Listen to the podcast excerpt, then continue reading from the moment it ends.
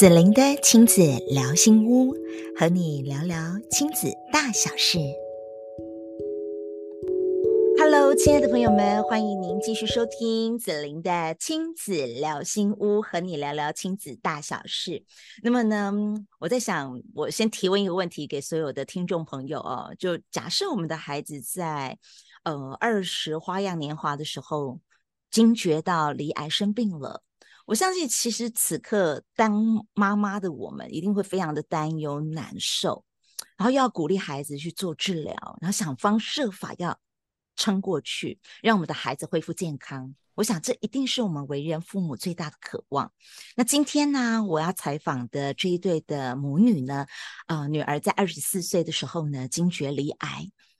这一对母女，他们在二零二二年经历了人生中的幽谷，可是。这中间到底妈妈用了什么样的智慧来鼓励女儿支持自己？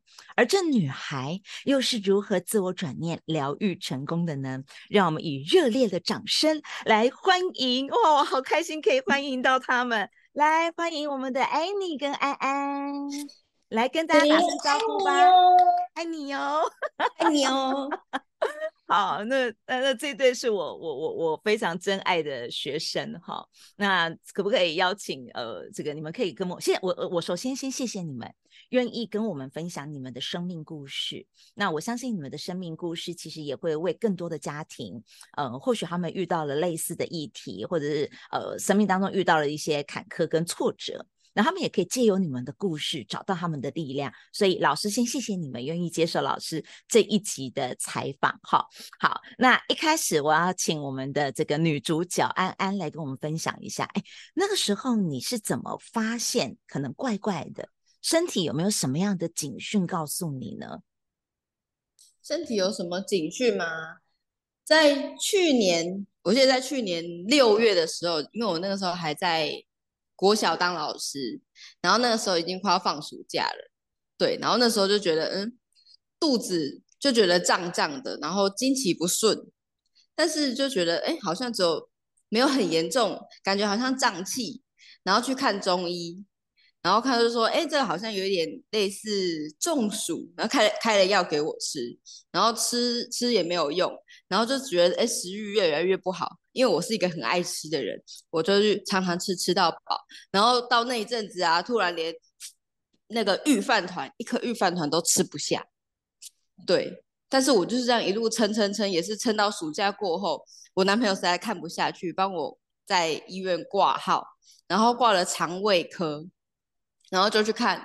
然后他就帮我先做超音波，就初步先看超音波，然后就说，哎，里面有腹水，好像怪怪的。他又帮我转妇产科，然后妇产科在内诊之后，他就说，哎，你这个可能要安排做断层扫描，然后再过个两天再去做断层，然后就确认说，哎，里面好像是有肿瘤，然后才说是得癌症，是卵巢癌。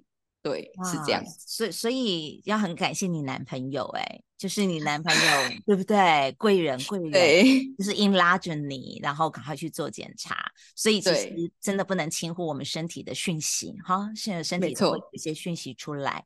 然后呃，在这过程当中，哎，你妈咪，来来来来来，这过程里面，我我我觉得这对妈妈来说是很难熬的过程，哎，因为得得做很多的判断，然后得去做治疗。那 Annie，你还记得，其实可能在这一段的历程当中，这大概是多久的时间？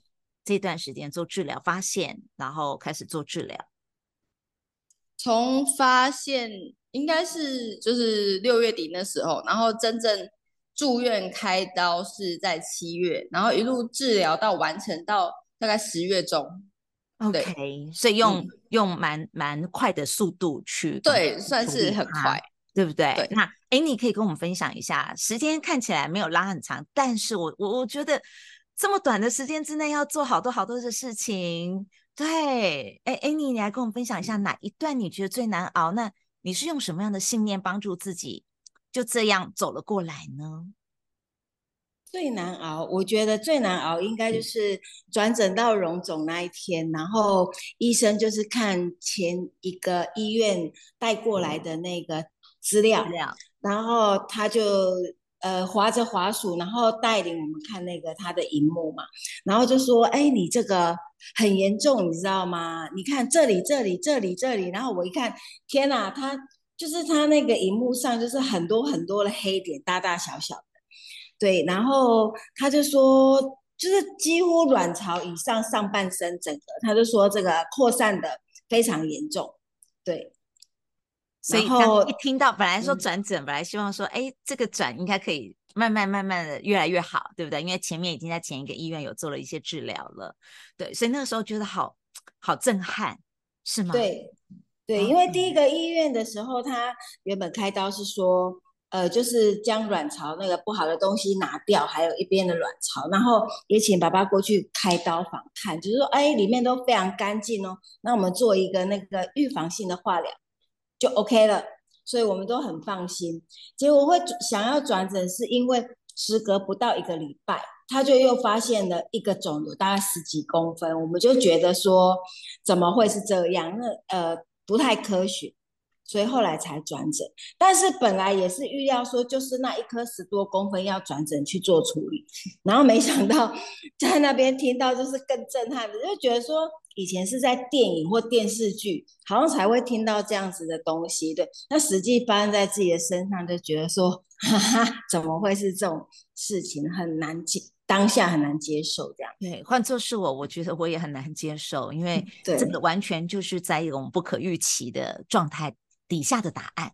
所以，当你听到了你转诊之后，然后呃，这个医师这样子告诉我们的时候，后来你又用什么样的信念帮助自己？因为其实以子玲老师认识的 Annie 啊，因为 Annie、嗯、这个算很早期的时候有跟着子玲老师在上产卡的课练习觉知。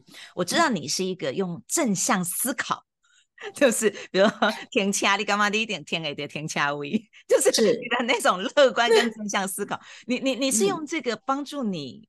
走过来吗？还是其实你有其他的信念，然后帮助你走过来？因为你要走过来，你才能帮助你的女儿，对不对？对，因为其实一开始发现的时候，会觉得脑袋很空，不知道要怎么面对接下来的事情，也不晓得接下来会怎么样。然后我永远记得，就是那一天回来的时候，刚好店里他就播放了《新不了情》的音乐，然后我就想说：天啊，这要逼死谁？然后当场就是爆泪。沉浸在那种电影的情节当中，觉得说，哎，我女儿会不会不久就像电影这样？可是我就告诉自己说，其实我是一个显化能力很快速的人。然后我一直都相信，就是说，你要相信，你才会看见。对，所以我就觉得说，啊，癌症那不过就是一个一个医学上的名词，也许就像感冒一样，那我们就是只要好好的面对它。处理他，然后他应该就会对，因为我一直相信说安安就是会陪我们很久，就这样的信念。所以这个信念是重要的，就是我们在遇到挫折的时候，要找一个更大的信念来带领我们、支持我们。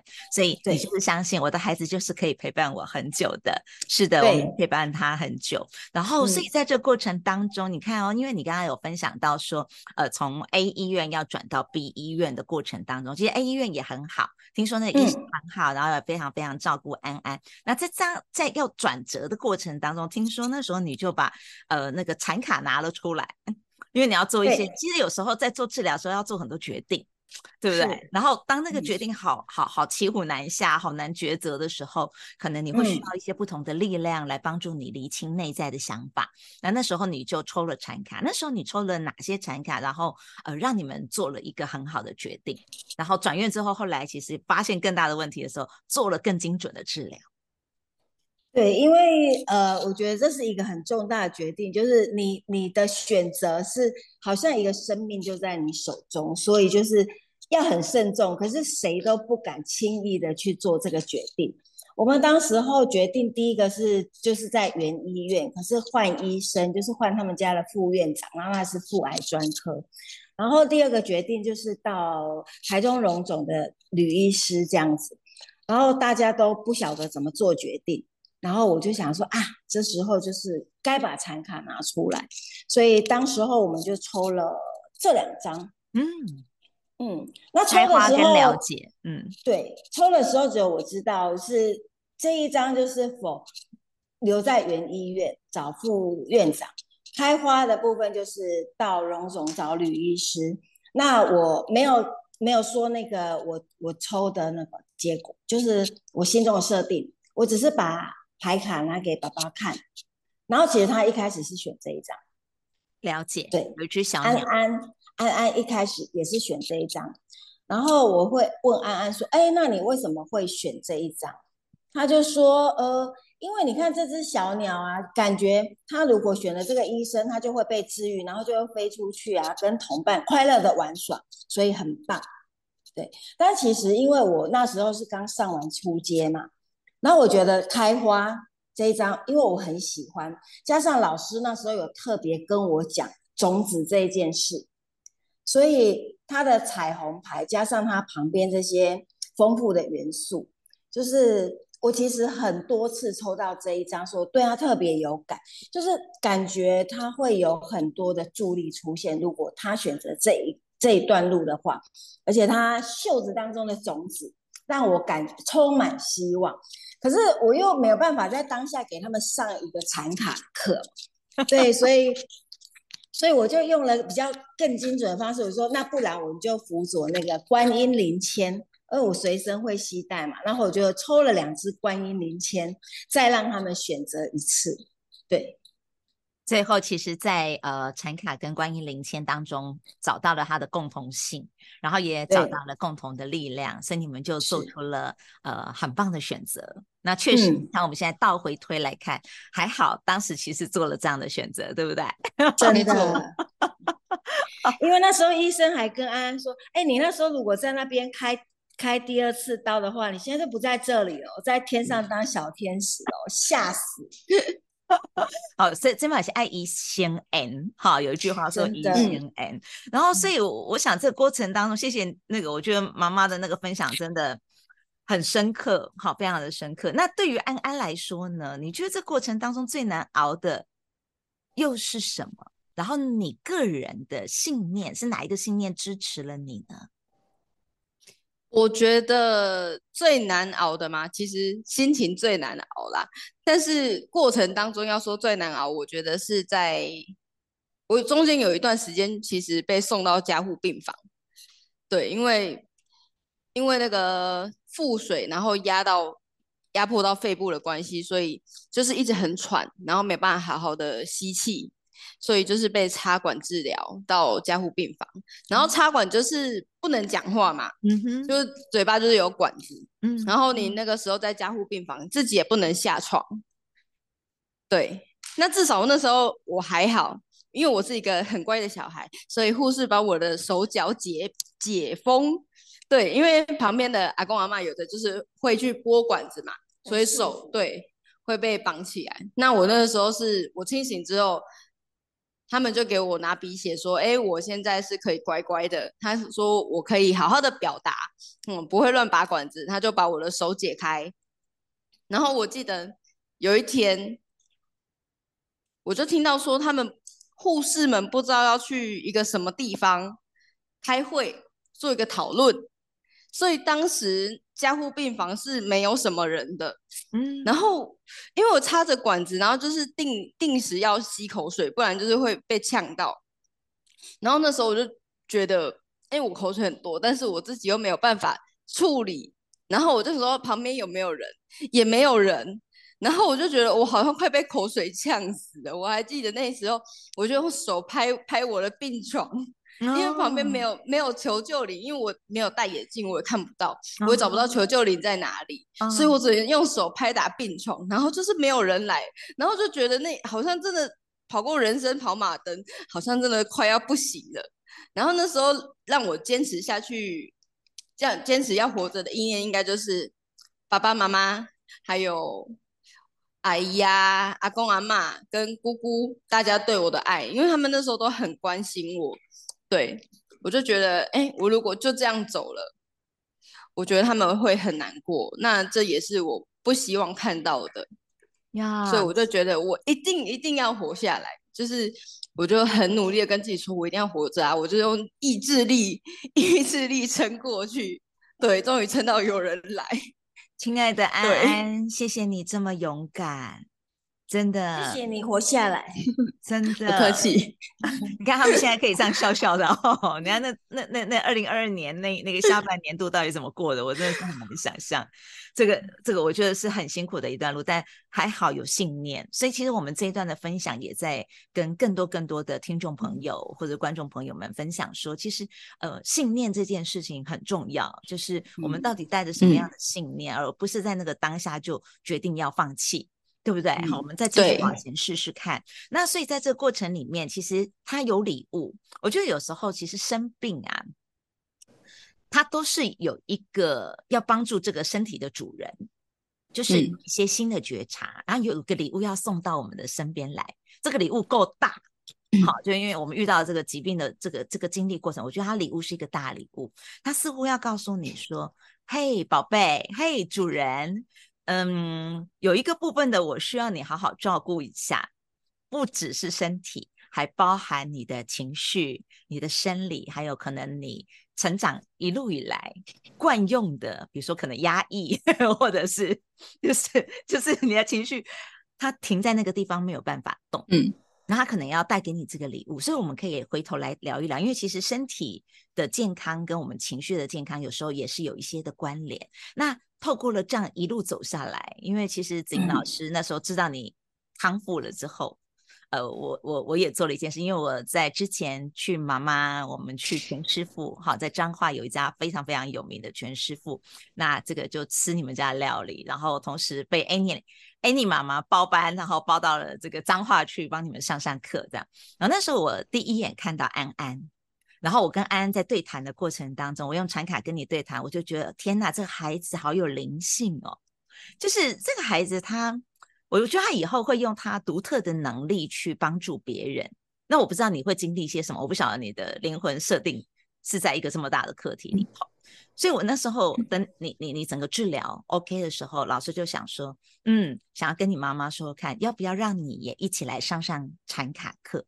因为老师知道你有一个就是。如果你那个地方疏通了，那个情绪的部分，你能够练习接住自己了，你能够欣赏自己，你能够允许自己，天啊，这个孩子以后会成为很棒的助人工作者。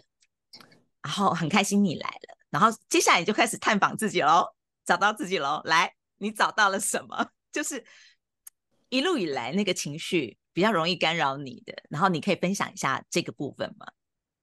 结果他一事成主顾。一世三主顾是什么？就是一开始其实我上初阶嘛，不是停很久都没有上中高阶，然后那一次就是陪他复训初阶之后，他就立马报了中高阶，然后对，让我也一起受益良多这样。他这这是这，因为女儿很有感觉，他突然一世成主顾，对，他一看到他好像看到自己某一个部分需要被自己好好照顾。对不对？对，好，那所以安安那个是什么呢？来跟可以跟我们分享一下吗？我觉得是是什么？我觉得是内心的一种拉扯的力量。对，因为我那个时候在国小教书嘛，就是每天就是要固定上下班。那因为我觉得我这样的收入还不够。我觉得可能可以赚更多，然后帮忙家里，然后我就是下班之后有时候还会兼差去教个别课。对，我那时候一个礼拜好像只有至少教两天吧。哦，对对，你很所以就是哦，对不对？所以就是一到五下班之后，然后我找时间继续去教课，然后六日我因为我们家开餐厅嘛，六日就是特别忙，然后我就是会回家帮忙。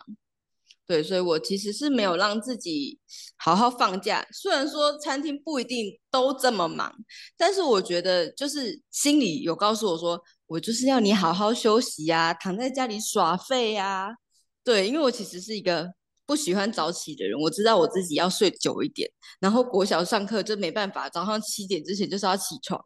然后回来餐厅帮忙也是要很早起床，所以我就是都没有好好的真正的休息，然后我就一直在内心的拉扯，然后就最后就让我好好休息啊，每天在病床上至少睡超过十二个小时，整整耍废了半年，哇！我好大的礼物，不要再用这种方法去实现你想要耍废，太辛苦了，My God！所以你看哦，其实因为你内在其实是有冲突的拉扯，然后因为过往你还没有学习，所以你找不到那个可以让自己去去移动、去保持平衡的方法。嗯对不对？包含照顾自己的情绪。那你还记得，就是说，可能在那一段时间当中啊，就是你一路以来，如果你可以学会什么，你觉得，嗯，搞不好其实你会更快的这些的内在的拉扯，它可以更快的过去呢。如果学会什么吗？对呀，我觉得应该就是学会。好好的表达我的需求吧，因为我觉得我没有办法 说出来。那时候就觉得说，我就是应该要怎么样，我就是应该要回家帮忙，我就是应该要多赚一点钱。对，我没有办法说出说，哎，妈妈，我这礼拜想要好好休息，不然我可以在家里休息嘛？我讲不出来。那个时候啦，亲爱的，太棒了！你看，你真的走了一圈。然后呢，因为现在此时此刻，景老师访问他们两个人是，他们都完成了中高阶，获得了很大的疗愈。然后老师好开心，我听到你说了这段话，其实就是勇敢表达。因为妈妈其实一直很希望你可以表达。然后，然后因为你里面有很多的应该，我应该怎么样？因为你是个乖小孩。对。很乖小孩，哎，所以我们现在正在收听这集节目的妈妈们，真的我们要 留意一下。如果你家小孩很乖，好好，那你可能也要测试一下他的另外一面，就是说他需要什么时候他能够说嘛？嗨，他他能够照顾自己的说出来嘛？我们可能也额外的帮孩子们做一些些这样的一个留意哈。好，那我们话再拉回来。安安先给你按个赞哈，对对对，所以所以其实后来就学会了说，哦，原来其实我需要说我是可以说的。那呃，在 Any 好，我们回到妈咪的身上哈，在妈咪的陪伴当中，其实你这一路你也看到安安在什么状态之下比较容易没有安全感的，这也不不知道，他觉得他应该啊不能说不能说，他可能还是得怎么样，来听听妈妈的角度好不好？其实这一部分我就是觉得。要认错，因为我没有办法察觉到孩子的不安全感。那一直到我上完高阶的时候，在那个价值观评量表里面，我才发现原来我的负向价值观其实第一名就是不安全感。之所以我其实我自己本身有很大的不安全感，是对方这样子我没有办法去看见。因为我只关照到我自己没安全感，我要我我要向我周遭的人要这些东西。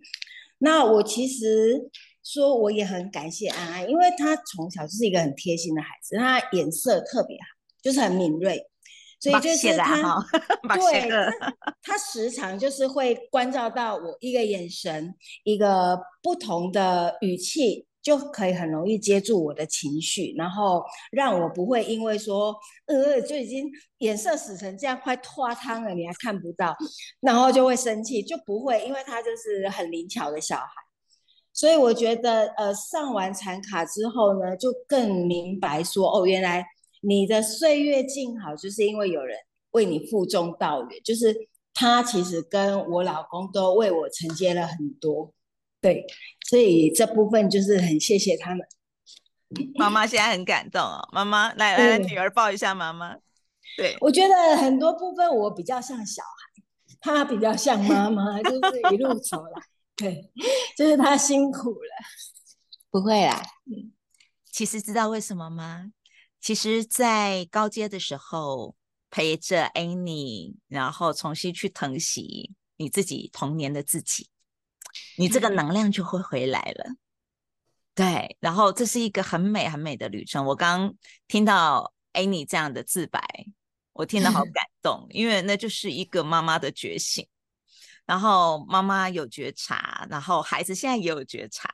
你知道接下来你们的亲子之路，还有彼此的生活，它都朝向一个更大的觉醒的路上前进，然后你们都会更幸福，更幸福。然后我连同那个，希望有一集也让全师傅，你老公，亲爱的老公，可以一起入境一下哈。你看看这一家人多棒啊！真的遇到了困难，不害怕困难，但是我们就是走过去，我们带着我们的勇气、勇敢，我们把它走过去。好，所以呢，其实还有很精彩的部分哦。我我想这一集谈不完，我们再开一集，好不好？好，可以，我们再开一集。然后，呃，开的这一集呢，我想要这个采访的是说，其实当这一段的魔女她一起练习觉察，然后走上了觉察跟疗愈的旅程当中，他们彼此互相的陪伴，到底还看见了什么更动人的生命故事呢？那我们就在下个礼拜 下一集当中，我们回来继续收听，然后呢，来感受这个非常非常棒的生命故事。谢谢亲爱的安安，谢谢亲爱的 Annie 来跟我们分享你们的生命故事当中其中的第一段。爱你们哦，嗯、爱你哦，爱你哦，谢谢子琳，谢谢子琳老师，谢谢。谢谢你喜欢子玲的亲子聊心屋，欢迎你订阅及给我们五星好评。相关的公益讲座以及课程连结，我都会放在节目栏位当中与你一起分享。子玲的亲子聊心屋，让你的家庭关系更幸福。